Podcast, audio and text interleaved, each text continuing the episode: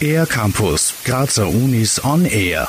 Anfang Dezember letzten Jahres hat das Grazer Primärversorgungszentrum Medius seine Pforten am Leonhardplatz geöffnet. Hier stehen den Patientinnen und Patienten drei Allgemeinmediziner und Medizinerinnen sowie mehrere Experten und Expertinnen aus anderen Gesundheits- und Sozialberufen zur Verfügung. Stefan Korsatko vom Institut für Allgemeinmedizin und evidenzbasierte Versorgungsforschung der Med-Uni Graz und Mitbegründer des Medius erklärt.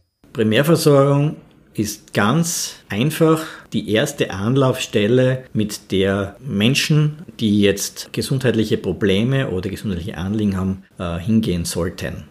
Wodurch sich Primärversorgungszentren von der klassischen Hausarztpraxis unterscheiden und welche Services sie anbieten, weiß Stefan Korsatko. Einerseits erweiterte Öffnungszeiten und andererseits haben wir erweiterte Möglichkeiten der Dienstleistungen, dadurch, dass wir Pflegekräfte angestellt haben, dass wir Diätologin haben, einen Physiotherapeuten, dass wir einen Sozialarbeiter haben und eine Psychotherapeutin.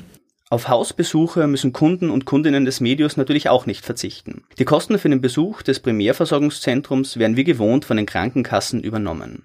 Kritische Stimmen, die in den neuen Primärversorgungszentren eine bedrohliche Kommerzialisierung des Gesundheitswesens oder gar eine Abschaffung des Hausarztsystems wähnen, gibt es freilich auch. Stefan Kosatko dazu. Wir sind keine Konkurrenz, wir sind Hausärzte. Wir sind das ganz das Gleiche, wir haben nur mehr Möglichkeiten. So der Bundessprecher des österreichischen Forum Primärversorgung Stefan Korsatko. Erst kürzlich fand am Med Campus Graz eine breite Podiumsdiskussion zur Rolle der Pflege in der Primärversorgung statt.